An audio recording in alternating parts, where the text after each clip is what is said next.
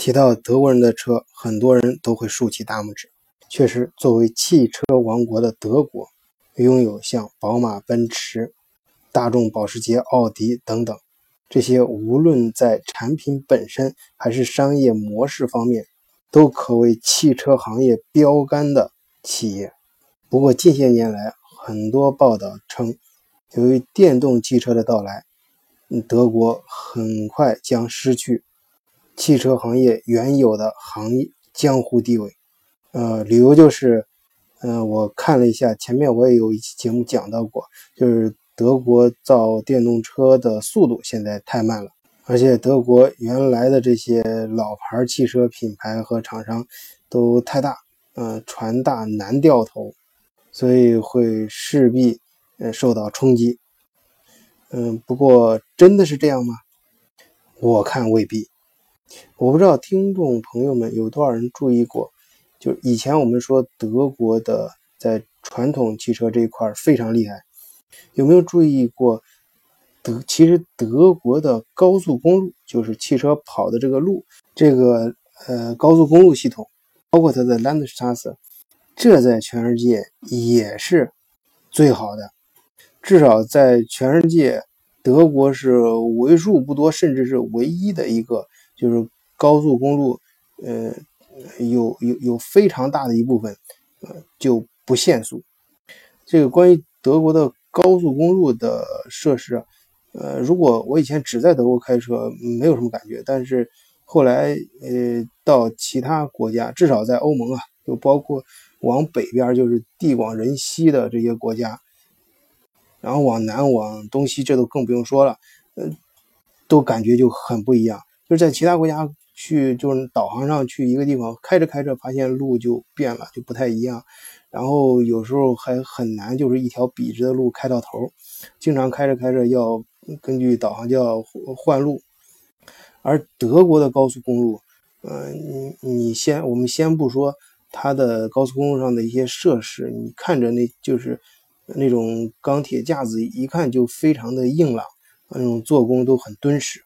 啊，甚至有些阴谋论者说，他那种钢管高速公路就是用指示牌旁边嗯举起来那种钢管，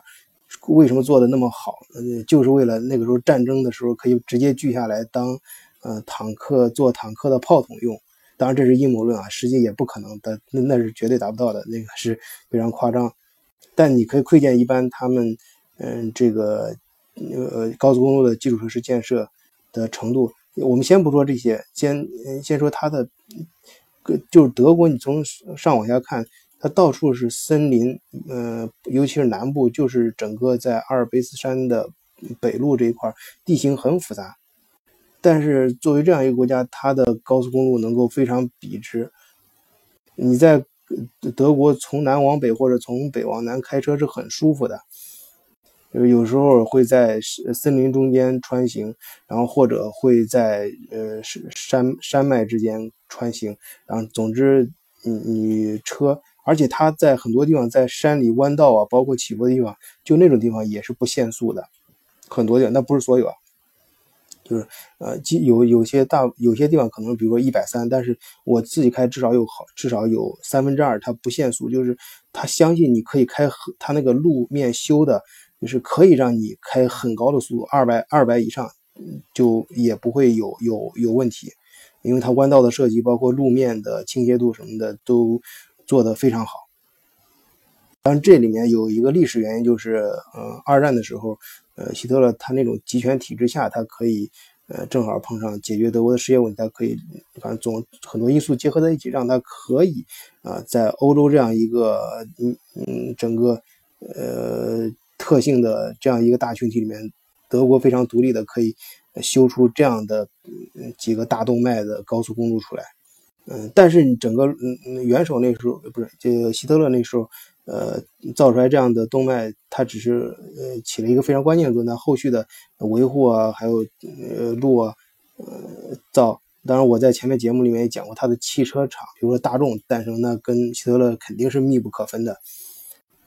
呃，我说这个的意思就是让大家注意到，你想它的车非常好的时候，你要想想它的路也是全世界，它的高速公路也是至少在全世界，至少呃在十年前我们中国或者二十年前我们中国是远远达不到的这种水平的高速公路。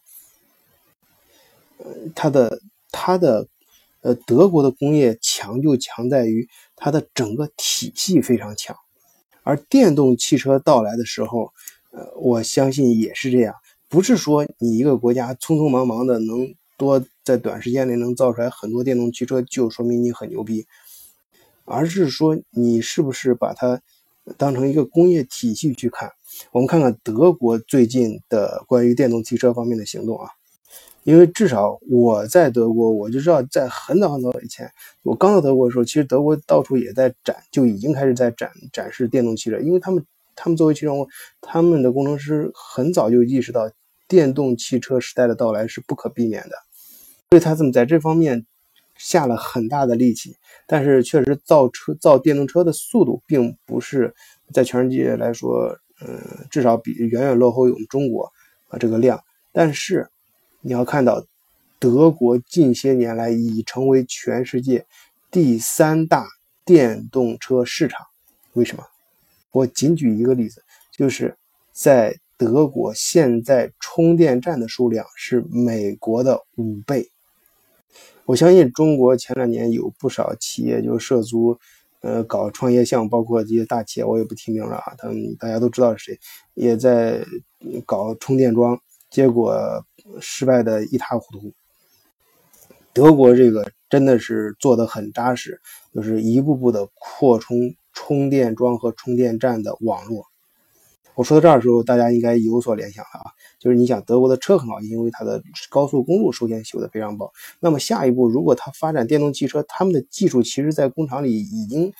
很成熟了，而且有些是秘密，并没有对外宣布。但他们对外做的现在是在踏踏实实的先做网络，先做电动汽车需要的这些充电站的这个网络和基础设施。